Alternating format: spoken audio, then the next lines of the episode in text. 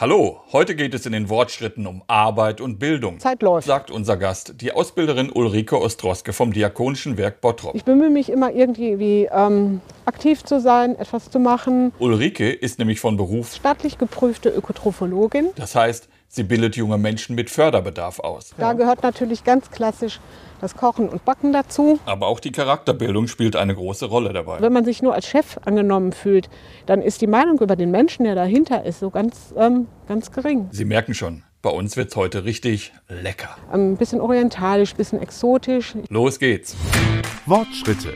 Evangelisch an Emscher und Lippe. Der Podcast mit Jörg Eils. Hallo Ulrike. Hallo Jörg. Schön, dass du da bist. Wir Ja. machen heute Wortschritte. Sehr und, gerne. Und zwar hier in Bottrop. Wir stehen gerade noch unterhalb vom Tetraeder. Genau. Gut, dann machen wir uns mal auf den Weg. Du hast den Schrittzähler. Ja, Wir machen 3000 Wortschritte wie immer. Stell dich doch mal bitte kurz vor. gut. Mein Name ist Ulrike Ostroske. Ich bin noch 51 Jahre alt, wohne seit 2012 in Bottrop, bin gebürtige Bochumerin, bin seit 21 Jahren verheiratet, habe mit meinem Mann eine zwölfjährige Tochter und ähm, ja, wir leben hier glücklich und zufrieden in Bottrop. Ich bin Ja. Ausbilderin Genau. beim Diakonischen Werk Gladbeck Bottrop Dorsten bei der Gesellschaft Arbeit und Bildung Gemeinnützige GmbH, um es richtig zu nennen, Ja, und ähm, mache das jetzt seit 20 Jahren in diesem Jahr. okay. Immer in der Funktion oder hast du mal auch mal was anderes gemacht? Also, von Haus aus bin ich, so nennt sich das, staatlich geprüfte Ökotrophologin. Ja. Ähm, klingt erstmal spannend. Es gibt die Ökotrophologie auch als Studienfach. Ähm, ich habe das aber in einer fünfjährigen Ausbildung schulisch gemacht und dabei integriert über zwei Jahre lang die Ausbildereignung erworben und bilde aus, genau seit 1992. Aha. Du bildest Menschen aus, ich muss es lesen, Ja, zu Fachpraktika bzw. Fachpraktik.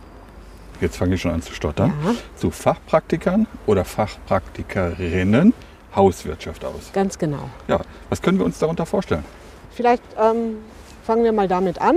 Grundsätzlich die Ausbildereignung erwirbt man für die sogenannte Vollausbildung. Das heißt für staatlich geprüfte Hauswirtschafter und Hauswirtschafterinnen.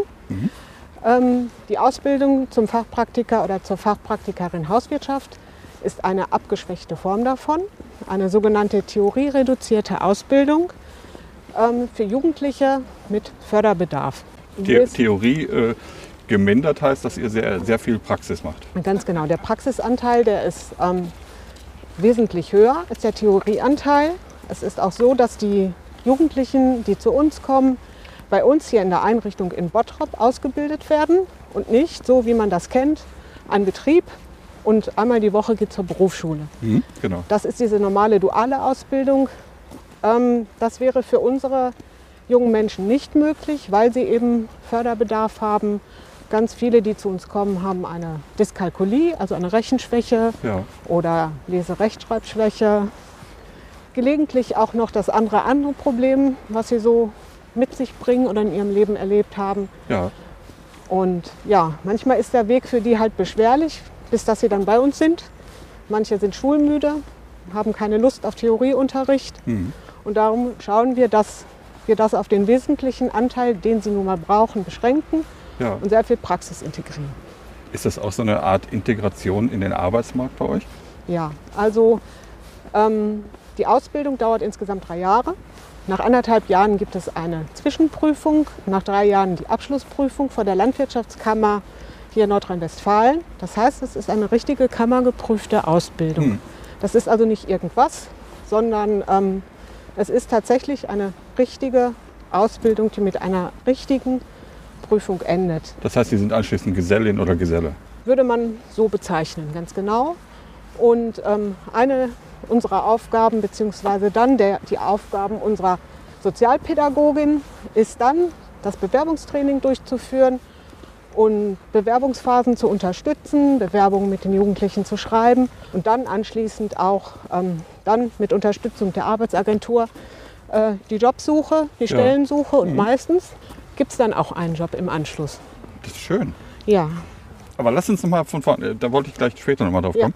Lass uns doch noch mal darüber reden, was lernen die jungen Leute denn jetzt bei euch? Kochen, nähen, was noch? Genau. Also, wir haben mehrere Felder. Das ist einmal die Nahrungszubereitung. Da Ja. gehört natürlich ganz klassisch das Kochen und Backen dazu. Das fängt an beim Brötchen fürs Frühstück und endet vielleicht beim Mousse au Chocolat für den Nachtisch. Ähm, wir verpflegen von hier, von Bottrop aus, alle anderen Ausbildungsstätten, die Arbeit und Bildung hat. Ja, Das sind mehrere Standorte in Bottrop und in Gelsenkirchen. Und die Jugendlichen, die bereiten da halt das Mittagessen zu. Und das kann jetzt sein, heute was, wie ich ja schon vorhin mal sagte, ne, eine Bratwurst, Gurkensalat, Kartoffelspalten. Das kommt dann in Thermobehälter ja.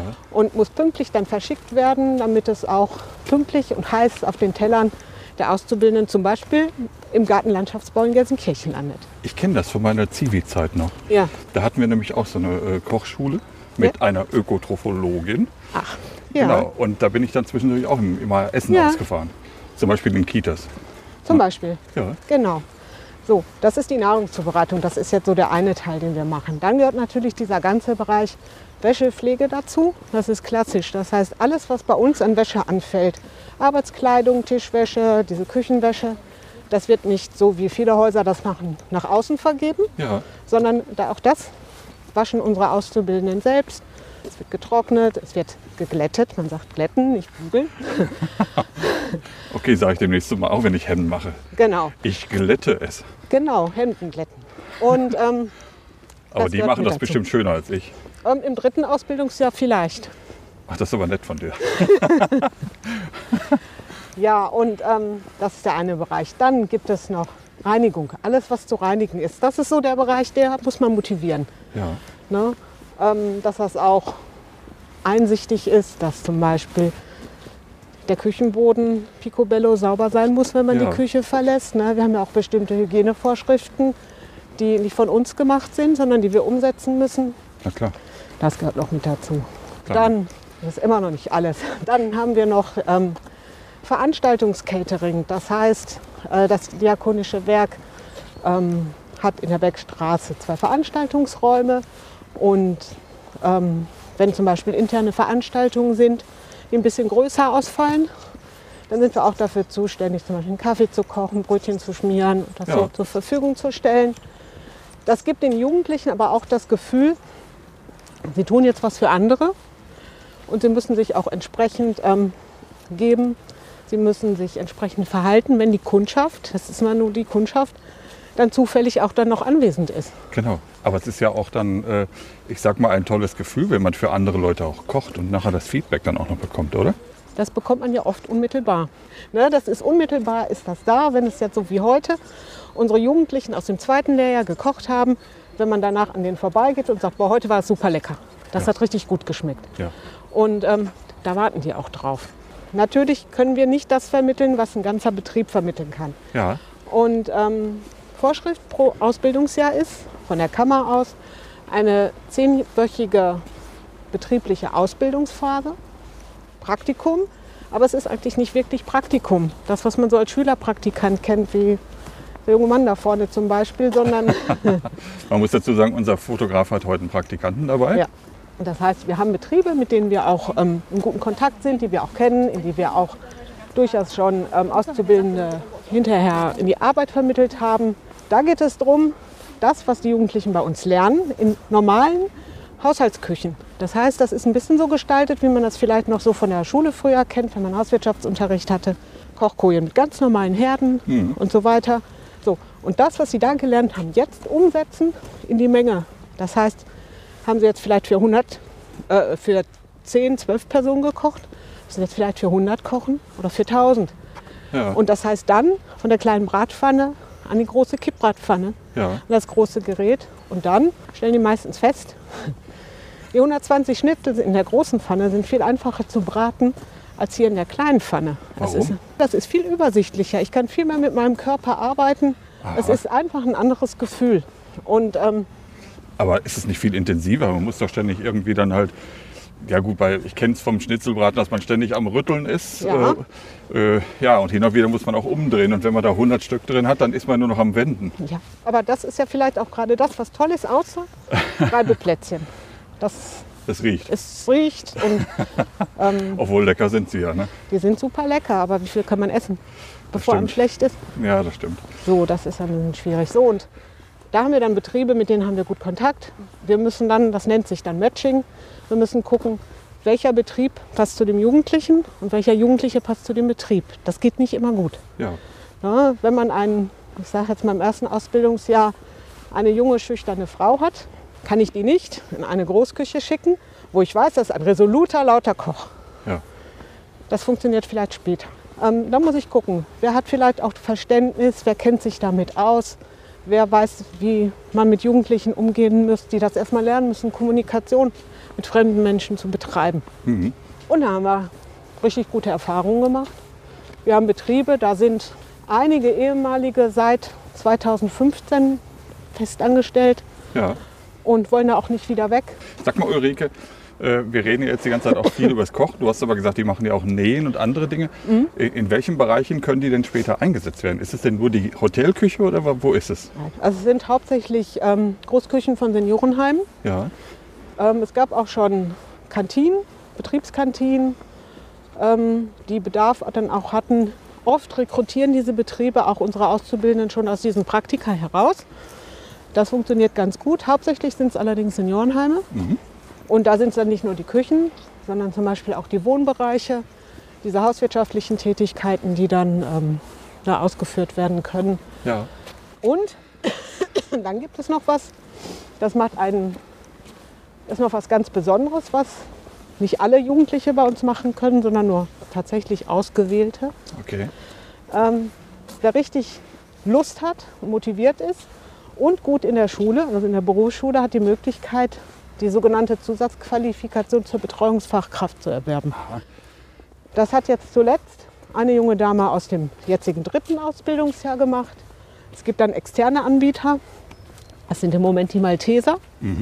Die äh, junge Frau war dann im Sommer sechs Wochen ähm, gar nicht bei uns, hat dort alles erworben, hat diese Zusatzqualifikation gemacht in Vollzeit mit Unterricht, mit Ja. anschließenden Praktika und hat dann jetzt beim Bewerben natürlich die Möglichkeit, das ist nochmal einer obendrauf Ja. auf die Ausbildung. Und jetzt diese junge Frau speziell, ähm, ich habe eben noch mal gefragt, darf ich denn das von dir erzählen? Ah, okay. Ne? Die ähm, hat das richtig, richtig gut gemacht und auch mit einer Eins abgerockt, kann man das sagen. Das war Ja, sehr richtig toll. Das war ein richtig großer Erfolg. Ja, sehr schön. Aber mal so rumgeschrien wie in den klassischen Küchen wird bei euch nicht.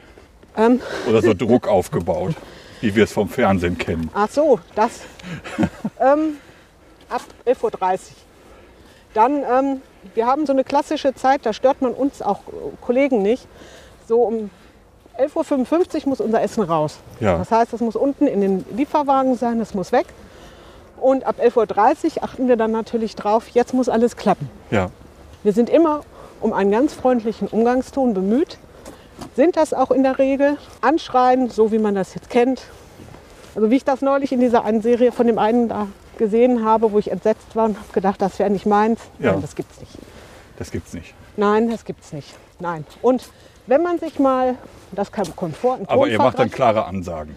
Du, Ja, pass auf, äh, wir haben noch zehn Minuten Zeit. Ja. Bitte äh, mach mal schneller. ja, So kann ich es mir vorstellen. ganz genau. Okay. Die Zeit läuft und dann ist das so. Wie groß sind die Chancen, dass äh, alle Auszubildenden bei euch unterkommen? Hinterher. Hinterher, ja. Ähm, vom letzten Ausbildungsabschlussjahrgang, das waren fünf, haben alle eine Stelle. Ja. 100 Prozent.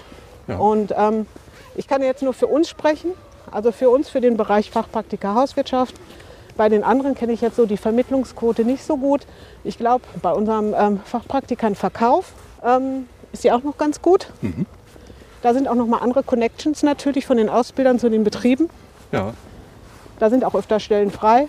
Das ist, glaube ich, noch ganz gut. Von den anderen weiß ich das nicht. Wir müssen mal kurz dazu sagen, wir sind fast oben. Ne? Also wir haben jetzt vielleicht noch ein, eine Kurve, oder? Ja. Also dann sind wir unten, also unterhalb des Tetraeders. Wir sind da noch nicht oben.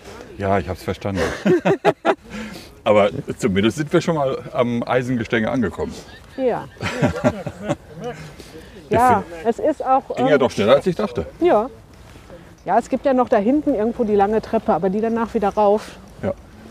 Das macht man nur beim Te ähm, Tetraeder-Treppenlauf. Also, Nee, die machen wir heute nicht. nee, nee, auf gar keinen Fall. 1000 Schritte. Wenn du dir etwas wünschen würdest für deinen Ausbildungsbetrieb, Ja, was wäre das? ein Smartboard wäre eine tolle Sache. Was wäre es? Ein Smartboard. Ne? Das, was jetzt viele Schulen schon haben, das heißt nicht mehr die klassische Kreidetafel, die wir noch Ja. haben, die sowieso für mich viel zu hoch hängt. Ich kann nur die Hälfte beschreiben, dann ist Okay. Ende. Sollen wir sagen, wie groß du bist? 1,59 Meter. Naja, aber gibt ja ein Höckerchen oder so. Ja, das geht so. Also, ne, wir hatten mal eine Kollegin, die war weit über 1,80 und wir konnten gerade noch Stopp sagen. Sie war gerade dabei, unserem Kollegen zu sagen, wie hoch er die Tafel hängen soll. Also, und, ne, Hätten sie meine, dich mal vorher gefragt. meine direkte Kollegin ist, glaube ich, ähm, hoffentlich sage ich jetzt nichts Falsches, 1,55. Und ähm, ja, wir, das- das ist dann für uns immer ein bisschen schwierig. Ja, das glaube Ja. ich.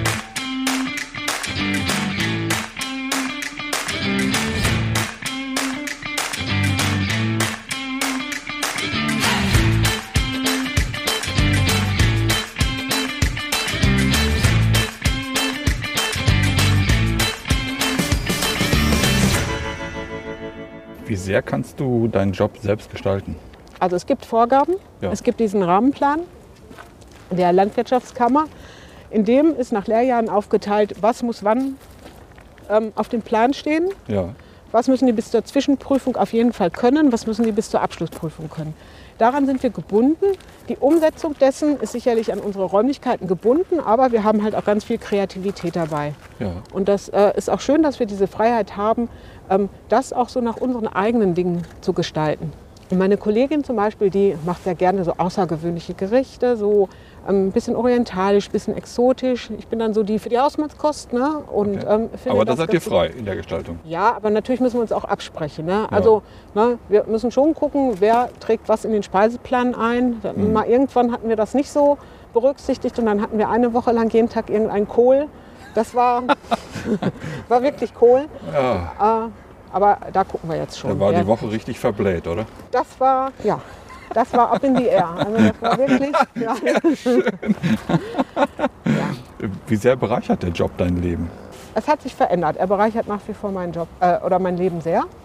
Vor 20 Jahren, als ich zum ersten Mal auf Jugendliche gestoßen bin, die so sind wie unsere Teilnehmer heute. Vorher habe ich noch in einem Altenheim des Johanneswerks ähm, normale junge Leute ausgebildet. Ganz normal von Realschulen, von Gesamtschulen, ähm, mit einem anderen intellektuellen Background. Ja, Ich musste mich im ersten Jahr erstmal ganz schön einschränken und erstmal selber lernen, äh, dass das, was ich da gerade erkläre, dass das da keiner versteht, weil das nicht meinen Gedankengängen folgt. Mhm. Ähm, natürlich gehören ja auch Fortbildungen dazu, dass Ja. man lernt halt, ne, wie gestalte ich das dann meinen Unterricht so, dass es ankommt bei, bei den Jugendlichen. Ähm, früher habe ich viel mit nach Hause genommen und heute kann ich das ähm, im Großen und Ganzen ganz gut in der Robert-Florin-Straße lassen. okay. Also du kannst es trennen. Und ich kann das ganz gut trennen. Ähm, wenn ich manchmal ein bisschen zu Hause was umständlich erkläre, dann werde ich daran erinnert, dass ich hier zu Hause bin. Ja. Aber das ist dann auch in Ordnung, Na klar. klar. Aber ähm, es ist eine absolute. Bereicherung. Ja. Also erfüllt dich die Arbeit auch ein Stück weit. Ja, ja. ja. Was macht besonders Spaß? Zu sehen, wenn einer unserer Auszubildenden, egal in welchem Lehrjahr, sich entweder über sein Ergebnis freut, das heißt also das, was er gemacht hat, wenn etwas richtig gut geklappt hat, die Freude der Jugendlichen über sich selbst und auch so diese, diese, diese Haltung, die die dann haben. Ne?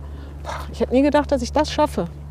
Ähm, das ist, ähm, wenn Sie einen Jugendlichen haben, der sich nicht traut zu reden, der nach einem Jahr es schafft, einen fehlerfreien Vortrag zu halten und wenn es nur ist jetzt darum, wie baue ich einen, ähm, ähm, was gehört alles auf den Kompost und was darf ich nicht in die gelbe Tonne werfen. Ja, Wenn der das schafft, frei zu reden, das ist ein riesengroßer Erfolg. Und der junge Mann, von dem ich sprach, äh, der war so still und so zurückhaltend, der hat sich nicht getraut, sich zu wehren, gar nichts. Und ähm, wir haben da eben noch drüber gesprochen, er ist heute so in der Lage, seine Meinung über viele Dinge so vehement zu vertreten. Und er sagt dann auch, das kommt von den vielen Gesprächen mit Ihnen allen her. Und Sie haben mich nie aufgegeben. als Ausbilderin bringst du den Auszubildenden ja eine Menge bei. Mhm. Gibt es auch etwas, was du von denen lernst?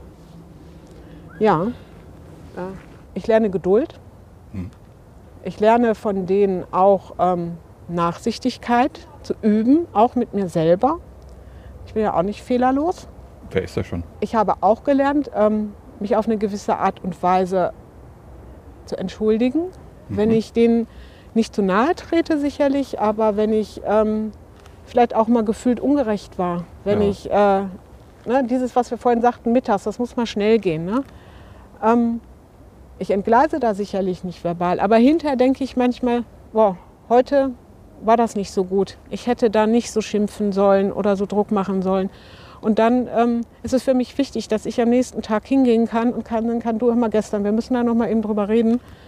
Ich glaube, ich habe da gestern so ein bisschen daneben gegriffen. Ja. Und wenn die dann sagen, ach Frau Stroske, jeder hat mal so einen Tag, dann lerne ich plötzlich, die nehmen mich so, wie ich auch bin, auch mit meinen Fehlern und den Dingen, die ich nicht so richtig mache. Ja, schön. Ähm, und dann fühle ich mich wiederum als Ausbilderin und Mensch angenommen ähm, und nicht nur als Chef. Ja. Weil wenn man sich nur als Chef angenommen fühlt, dann ist die Meinung über den Menschen, der dahinter ist, so ganz, ähm, ganz gering. Ja, Ne? das stimmt. Das diakonische Werk ist ja eine evangelische Einrichtung. Ja. Wie sehr spielt das auch in euren Berufsalltag hinein? Wir haben ja nicht nur Auszubildende, die jetzt einer christlichen Konfession angehören, wir haben ja auch Jugendliche, die ähm, muslimisch sind. Eine meiner Auszubildenden ist Buddhistin. Das ähm, Okay. gehört mit dazu. Es gibt auch viele, die keine Konfession besitzen. Und ähm, sicherlich, da erkläre ich dann gerne schon mal, ähm, ja, aber wenn ihr euch später bei einem Träger bewerbt, kann das durchaus sein, dass dann die Konfession eine Rolle spielt. Mhm. Wobei dann immer das Wort Konfession dann erstmal Erklärt werden muss. Ganz genau. Okay. Ne? Also, ne, dass sie dann, wenn man dann so fragt, wisst ihr denn, was eine Konfession ist? Wenn dann die Antwort kommt, ja, XS bis XXL, dann muss ich sagen, nee, das ist Konfektion. Ja, okay. Ne? Du selbst warst mal katholisch. Ja, Was ist passiert? Ich bin kein Flüchtling in dem Sinne, sondern ähm, ich bin katholisch geboren, ich bin katholisch getauft, ich bin zur Kommunion gegangen, gefirmt. Klar habe ich alles mitgemacht, was ein katholisches Kind macht, aber so richtig wohlgefühlt habe ich mich nicht. Ja, Ja, und als ich dann dieses äh, Jobinterview hatte, später, als ich mich bei einem katholischen Träger beworben habe und ähm, während des Vorstellungsgesprächs der, ich glaube, es war der Personalchef, plötzlich das Gespräch anhielt und sagte, äh, entschuldigen Sie bitte, aber äh, ich sehe gerade hier, äh, sind Sie geschieden? Und ich sage, ja, dann müssen wir das Gespräch hier an der Stelle unterbrechen, äh, weil dann können wir Sie nicht einstellen, weil meine ganzen Berufszeugnisse eben auf meinen ersten Ehenamen lauteten. Und das war dann eine befremdliche Situation. ja, Ich habe das dann aber, diese Gedanken erstmal auf Eis gelegt. Dann sind wir dann irgendwann, ähm, ist ja unsere Tochter, ist 2009 geboren. Wir sind 2012 hier nach Bottrop gezogen. Und ein Jahr später war ich mit ihr auf dem Wochenmarkt und dann ähm, war die Martinskirche offen. ja. Und drinnen haben wir dann Kinder gehört, die gesungen haben. Und dann habe ich gesagt, komm, wir gehen mal gucken. Ja, Und dann sind wir hinten in der Kirche stehen geblieben. Ich weiß noch, dass ich gesagt habe, "Psst, leise sein. Ich weiß nicht, was da vorne vor sich geht. Und dann hat die Anke Maria, die. Pfarrerin, Büker Mami, genau, die hat uns gesehen und hat gesagt, was steht ihr da hinten rum? Kommt doch nach vorne. Und das war ja das, was ich auch da in der Kachel damals geschrieben habe. ja, evangelisch ist. Genau, der Moment, in dem sie das sagte, kommt nach vorne. Ja, Und auch sie als Person. Das hat mich so beeindruckt, dass es dann relativ schnell war, dass ähm, wir beschlossen haben, ähm, dass nicht nur ich aus der katholischen Kirche austrete und in die evangelische eintrete, sondern unsere Tochter, die katholisch ähm, getauft wurde noch in Bochum, ähm, gleich mitnehmen. ja. Und so sind jetzt ähm, unsere Tochter und ich beide Mitglieder der Martinsgemeinde. Du bist nicht nur ein passives, sondern du bist auch ein aktives Mitglied, oder? Ja, genau. Was machst du alles? Also ähm, kurz danach, nach dem Übertritt, bin ich, äh, weil ich halt auch gerne singe, sicherlich nicht so gut wie die Anja, die ja auch schon mal hier Wort Anja. Hoppe. Anja Hoppe, genau. Ja. Ich habe immer im Chor gesungen. Ich habe nicht nur im Kinderchor gesungen, ich habe später auch in der ähm, Kantorei in einer evangelischen Kirche allerdings in Bochum gesungen. Ja, Ähm, habe dann nach einem Chor gesucht und Gospel fand ich immer toll. Und dann hat sich das tatsächlich die so Stufe war gerade ein bisschen hoch. Ich hab sie, das hat mich doch relativ aus dem Gewicht. Okay, weiter. Ja, und dann hat sich das wirklich tatsächlich so ergeben, äh, dass ich dann bei den äh, Martin Gospel Singers ähm, angefangen habe zu singen. Ja. Ähm, unsere Tochter, die ist parallel nicht zum Singen gegangen, aber die hat dann die Kinderkirche entdeckt, die dann auch regelmäßig stattfand damals noch. Und äh, so sind wir da eigentlich in die Gemeinde hineingewachsen. Und ähm, ich bemühe mich immer irgendwie wie, aktiv zu sein, etwas zu machen. Ähm, unsere Tochter ist jetzt neuerdings Konfirmandin beim Michael Hoffmann. Ja. Und ja, so leben wir das jetzt eigentlich. Und ich bin jetzt gespannt, was so als Mutter einer Konfirmandin noch so auf uns zukommt. Das ist für mich jetzt das, was es spannend macht. Ja. Und ähm, ja, Ich würde noch ein bisschen beim Singen bleiben, also Ja. bei den Gospel Singers. Was bedeutet dir das Singen? das Singen, das ist ja für mich einerseits ist das Gemeinschaft. Ja. Ich fühle mich beim Singen ähm, total wohl. Und ich bin auch eine von denen, die früher mit der Haarbürste vorm Spiegel standen, gesungen haben. Oder Nein. die so ein, ach ja klar, oder mit so einem ähm, Plastik-Tennisschläger äh, so getan haben, als würde ich Gitarre spielen. Also Luftgitarre. Ja, ja, klar, Luftgitarre. Das war, Schön. äh, ja, das war immer so. Und es ist in der Gemeinschaft zu singen. Man ist, also ich fühle mich da auch frei in dem Moment, Ja. weil äh, ich bin keine Solosängerin, aber in der Gemeinschaft singen, das ist so wirklich ähm, ein Stück von Freiheit. Und ich singe auch gerne morgens im Auto, wenn was Passendes im Auto läuft und das ist immer oder im Radio läuft. Und es ist immer schön, wenn ich sehe, dass der hinter mir an der Ampel steht, das Gleiche gerade singt. Singst du dann richtig laut? Ähm, Im Chor schon. Ähm, Im Nee, ich Auto auch nicht. im Auto. Nein, das, nein, nein, nein, das mache ich nicht. Nein. Welche Aber Musik hörst du gerne? Alles, was sehr rockig ist. Ja. Gospel natürlich auch total gerne. Ähm, viel Klassik, viel ähm, habe ich mir aber auch. Ähm, Klassik durch- heißt in Klassik. Sinne? Äh, Beethoven, Mahler, Sibelius, Okay. Tchaikovsky, also ähm, im Grunde genommen das Repertoire. Ähm, sehr gerne aber auch so moderne Klassik, wie jetzt Philip Glass zum Beispiel, den ja wahrscheinlich auch viele kennen. Ähm, und das ist aber eher so der Anteil meines Mannes, der so die Klassik mit in unsere Beziehung und in unsere Ehe mitgebracht hat. Nicht nur, sondern auch den anderen Anteil. Aber dadurch war ich ein bisschen offener, das mehr kennenzulernen. Ja, das ist ja Und- schon eine ganz schöne breite Range, oder? Ja, also im Moment halt, ich habe ich allerdings im Auto, also im CD-Player, im Moment jetzt nicht mehr Doris D, sondern aber Gold. Man muss dazu sagen, Doris D. ist äh, die Band von unserem Fotografen Michael Bokelmann. Und du hast die CD nämlich bei unserem Adventskalender gewonnen. Ganz genau. Genau. Und ich war wirklich richtig beeindruckt. Das ist richtig, richtig toll. Da muss ich sagen, also die war jetzt auch, bis dass ich jetzt mal gewechselt habe. Und ähm, jetzt mal so die alten Hits von ABBA. Darum mitsingen morgens macht dann Ah, auch okay. Spaß. Kannst du dir vorstellen, was ich jetzt zum Abschluss unseres zweiten Blogs gern fragen möchte, nach diesem langen Musikvorlauf? Weiß nicht. Möchtest du uns was singen? Oh, ich kann nicht jetzt singen. Tatsächlich nicht. Echt nicht? Nein. Ziehst du dich schlimmer als Anja Hoppe?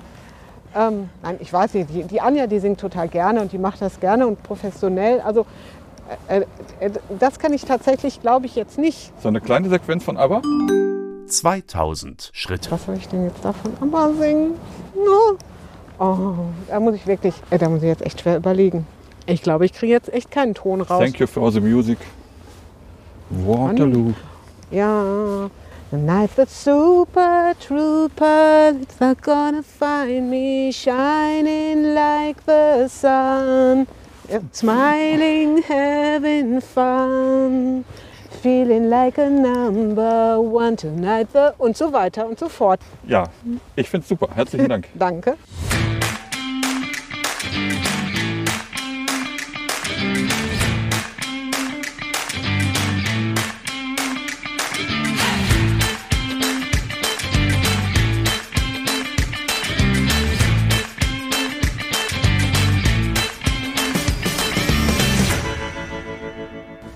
Und sonst? Welche kreativen Hobbys hast du noch? Ja, schreiben. Ähm, ich schreibe halt gerne Kurzgeschichten. Ja. Es hat relativ früh angefangen. Gerne hätte ich mein Aufsatzheft aus der vierten Klasse mitgebracht. Aber das habe ich jetzt, ich habe das sogar noch. Hätte ich es korrigieren sollen? Nein, da, da gab es nicht zu korrigieren. Ähm, Das war auch nee, so nicht gemeint. Nein, nein, tatsächlich nicht. Nein, aber ich mache das unheimlich gerne. Ja. Ähm, ich kann das oft ganz spontan, dass mir äh, irgendwas einfällt, dass ich das dann schreibe. Ich habe manchmal so Ideen, wo ich dann denke, boah, das müsste es mal als Buch geben. Oder ähm, jetzt wie jüngst zuletzt, ähm, das Spielmobil Bottrop hat ja immer einen Weihnachts-Adventskalender. Ja. Ähm, und es ist ja, glaube ich, immer so schwierig, so mit Geschichten, die dann von jemandem sind, das mit den Rechten Ja. ähm, dafür. Und dann hatte ich vorgeschlagen, okay, ich könnte ja auch für den Adventskalender einfach selber Geschichten schreiben oder ein paar beisteuern. Da braucht ihr keine Rechte kaufen, die schenke ich euch. Und ähm, jetzt in diesem Jahr habe ich dann zum ersten Mal eine Geschichte selber, oder im letzten Jahr, das ist ja schon das neue Jahr, ähm, Genau, in selber mal- 2021. selber mal vorgelesen und habe gedacht, jetzt mache ich das mal, dass das mal nicht ein Kind macht, sondern unsere Tochter, die hat ja auch welche vorgelesen. Ähm, und da war ich eigentlich dann hinterher selber so ein bisschen beeindruckt, dass es nicht ganz gut geworden ist. Ja. Wie war die Resonanz? Ich denke, die war sehr gut. Ja. Ähm, ich habe versuchsweise als Generalprobe habe ich dann äh, die Geschichte oder dieses Video ähm, auf der Arbeit beim dritten Jahr laufen lassen, aber ohne Bild, sondern einfach nur zum Hören. Mhm. Und die dachten dann, erst ist ein Hörbuch. Okay.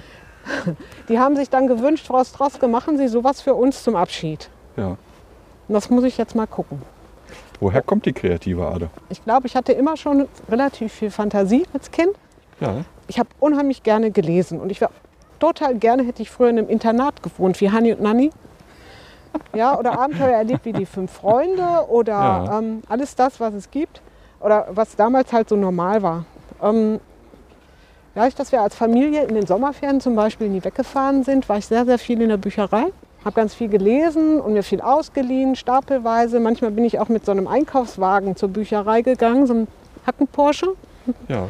Und habe dann stapelweise Bücher und so weiter mitgenommen.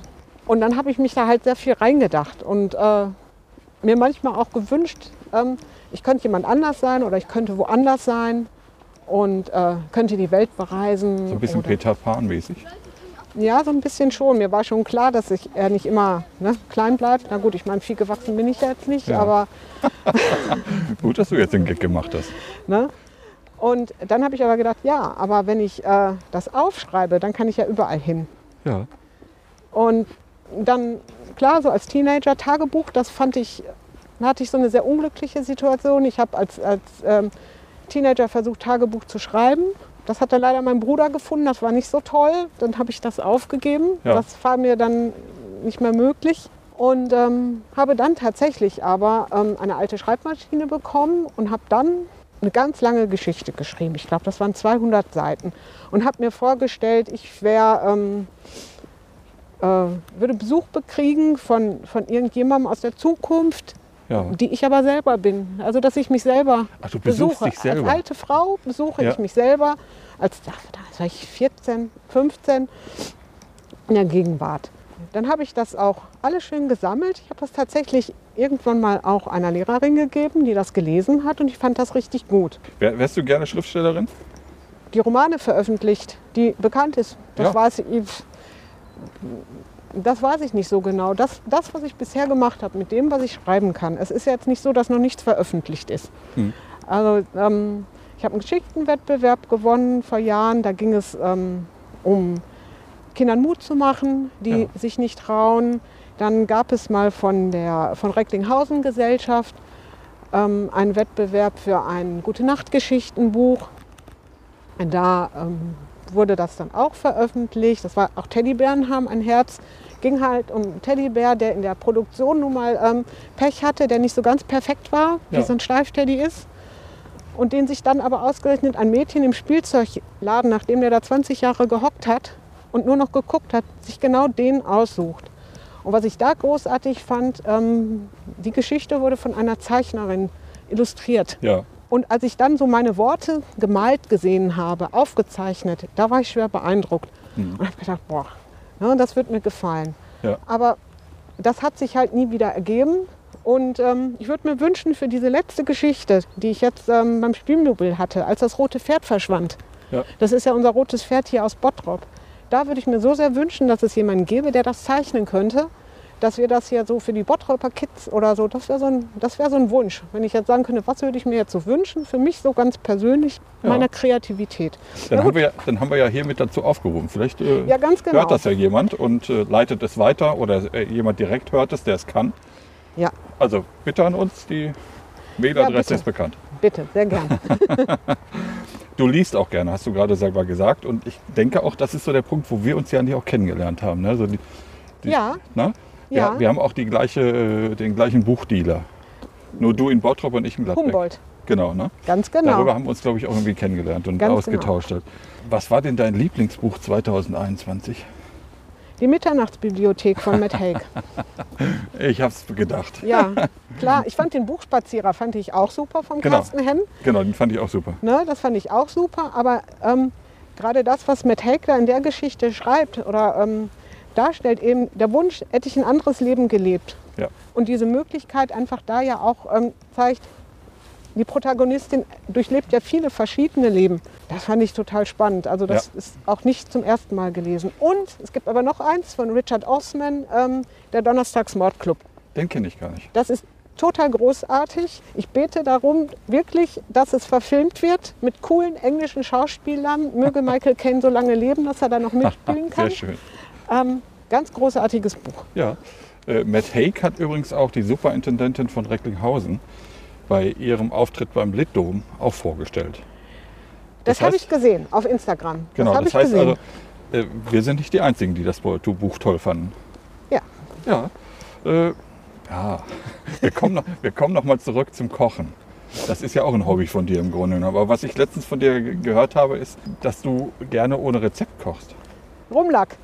Rumlag, genau. Ich habe lange dafür gebraucht, was meinst du denn jetzt Ja. damit?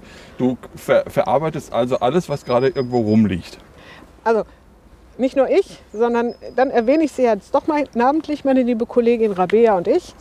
Ähm, wir machen beide sehr gerne Rumlack. Und Rumlack sind immer so die Sachen, die wir meistens so ähm, auf der Arbeit noch im Kühlschrank übrig haben. Wenn davon was über ist, davon was über ist. Ja. Unsere Azubis machen das auch.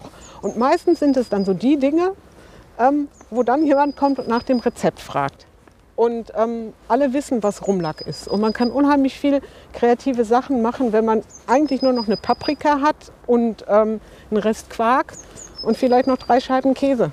Es geht natürlich auch klar in unseren Zeiten äh, äh, Lebensmittelverschwendung ver vermeiden, kreativ sein Ja. und ähm, genau. War das denn bislang immer genießbar oder hattest du auch schon Fälle, wo du dachtest, "Mm, Nein, das hätte besser nicht rumgelegen? nein, wir haben immer alles, man kann immer alles essen. Also da, Ja. das, so Profis sind wir dann schon, dass wir auch wissen, was passt zusammen und was nicht. Ja. Aber ärgerst du dich denn nicht nachher, äh, wenn das wirklich ein geiles äh, Essen war und du weißt nicht äh, nachher mehr, was habe ich alles reingetan?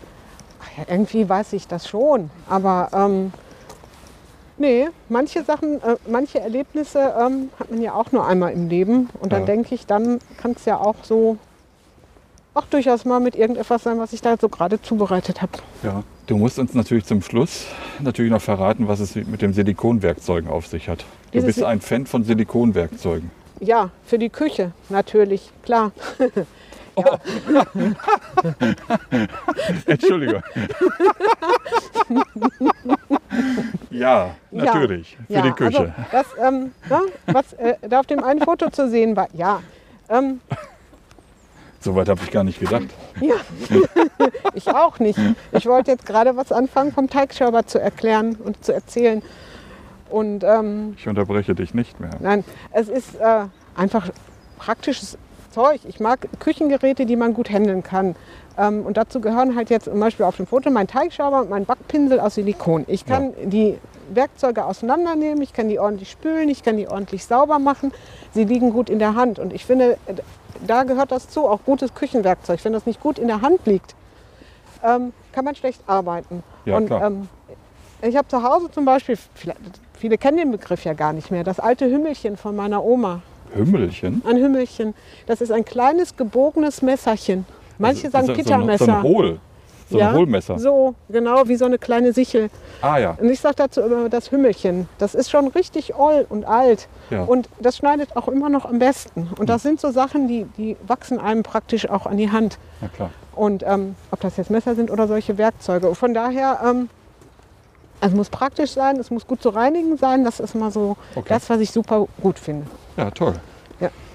Lass mich zum allerletzten. Wie viele haben wir? Wie viele Schritte haben wir? Guck mal. 2939. Ach, da habe ich ja noch zwei Fragen.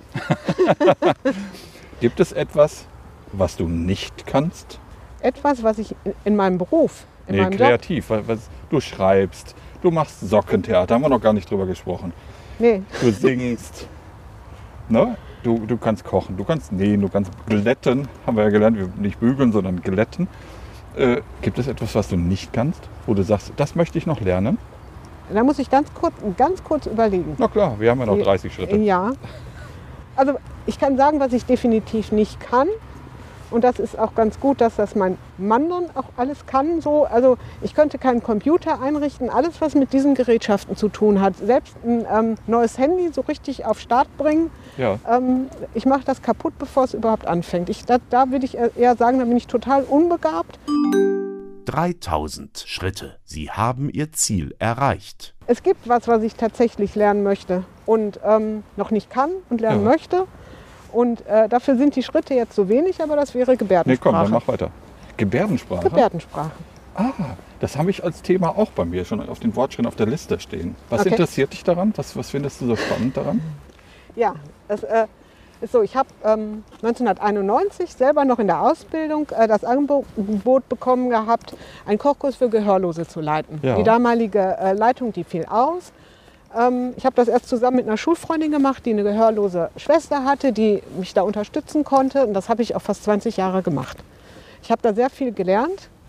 Und ähm, es ist so, dadurch, dass ich selber, was man ja gar nicht sieht, in beiden Ohren Hörgeräte trage, weil Okay. ich selber eine ähm, ja, mittelgradige Schwerhörigkeit habe, mit der ich aber so erstmal ganz gut durchs Leben komme, Ja. was auch nicht so auffällt. Ähm, aber immer in Kontakt mit ähm, gehörlosen Menschen oder mit hörbehinderten Menschen bin, denke ich immer, was wäre denn, wenn ich eines Tages äh, nicht mehr hören kann? Ja. Und ich finde immer, man ist mal bereit, Englisch zu lernen, Französisch, Italienisch, alles Mögliche. Aber diese, diese Sign Language, diese Gebärdensprache, das ist ja auch eine Möglichkeit, Verständigung zu üben. Und natürlich lesen diese Menschen uns von den Lippen ab. Im Moment vielleicht mit den Masken weniger. Aber ähm, das ist etwas, was ich ähm, total spannend fände, das zu erlernen. Und da vielleicht auch noch mal ein Tipp. Es gibt eine Sängerin, Mandy Hadley. Ich glaube, Hadley heißt sie. Die ist jetzt so um die 31, die ist mit 18 Jahren gehörlos geworden und die singt, die nimmt Platten auf. Ah, Das ist, hat mich jetzt die Tage noch mal ganz schwer beeindruckt. Ähm, das ist was, das würde ich gerne lernen. dann wünsche ich dir viel Spaß dabei, Danke. wenn du es eines Tages anfängst. Ja? Ich danke dir dafür, dass du mit mir heute die Fortschritte gemacht Sehr hast, gern. dass du mich auf die Halde geführt hast zum Tetraederer auf. Äh, war eine spannende Geschichte, fand ja. ich. Das hat mir Spaß gemacht. Ich wünsche dir für deinen weiteren Weg alles Gute. Vielen Dank. Danke. Hat Spaß gemacht.